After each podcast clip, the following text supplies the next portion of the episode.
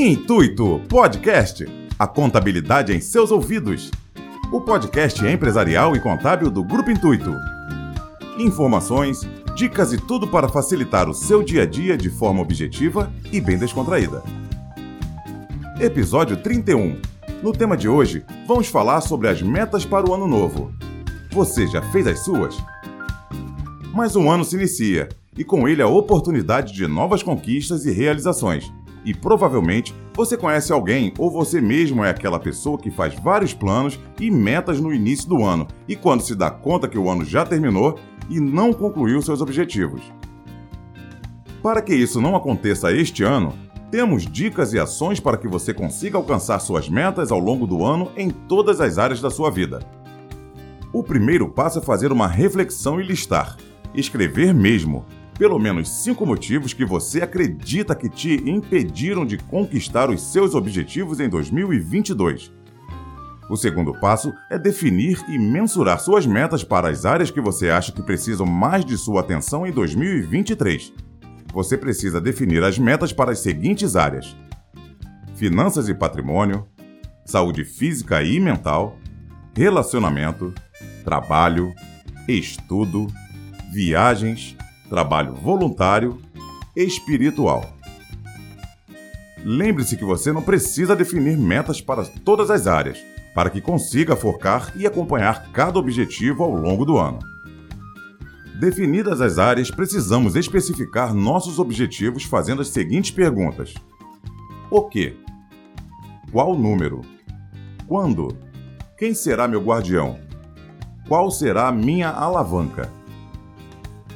Por exemplo, se decidir estabelecer uma meta para a saúde física, o meu o que será a perda de peso.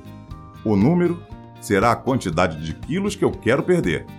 O quando será em qual data desejo chegar a este objetivo e saiba que esta data não precisa necessariamente ser vinculada ao fim do ano de 2023. Você pode colocar uma data que faça sentido para você, como por exemplo seu aniversário ou data de uma viagem. Agora, um passo muito importante é a escolha de um guardião. Uma pessoa que você possa contar sua meta e que te acompanhará ao longo do processo. Mas saiba que tem que ser alguém que não amenize quando você falhar. E por este motivo temos a alavanca, que será um presente ou benefício para você quando você atingir a sua meta, ou uma punição para você caso não atinja a meta em forma de presente ou quantia financeira para o guardião. E por fim, para que estas metas tenham sucesso, você precisa definir quais as iniciativas serão necessárias para dar o pontapé inicial nesta meta. Como no exemplo da perda de peso, agendar nutricionista, matricular-se em alguma atividade física e colocar cada processo necessário para chegar ao objetivo final na sua rotina. Como, por exemplo, ir à academia todos os dias às 8 horas da manhã. Lembre-se de colocar suas metas em um local que você possa visualizar todos os dias para auxiliar no foco e fixação das suas metas. Seguindo estas dicas, temos certeza que seu ano novo será de grandes conquistas.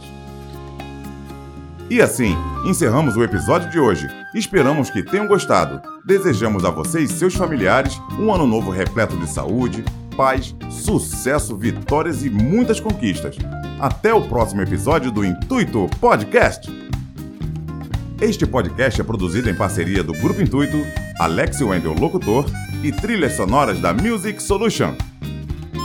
Siga os nossos perfis no Instagram, arroba Intuito Contábil, arroba alexwendel.locutor e arroba music Solution. Tchau!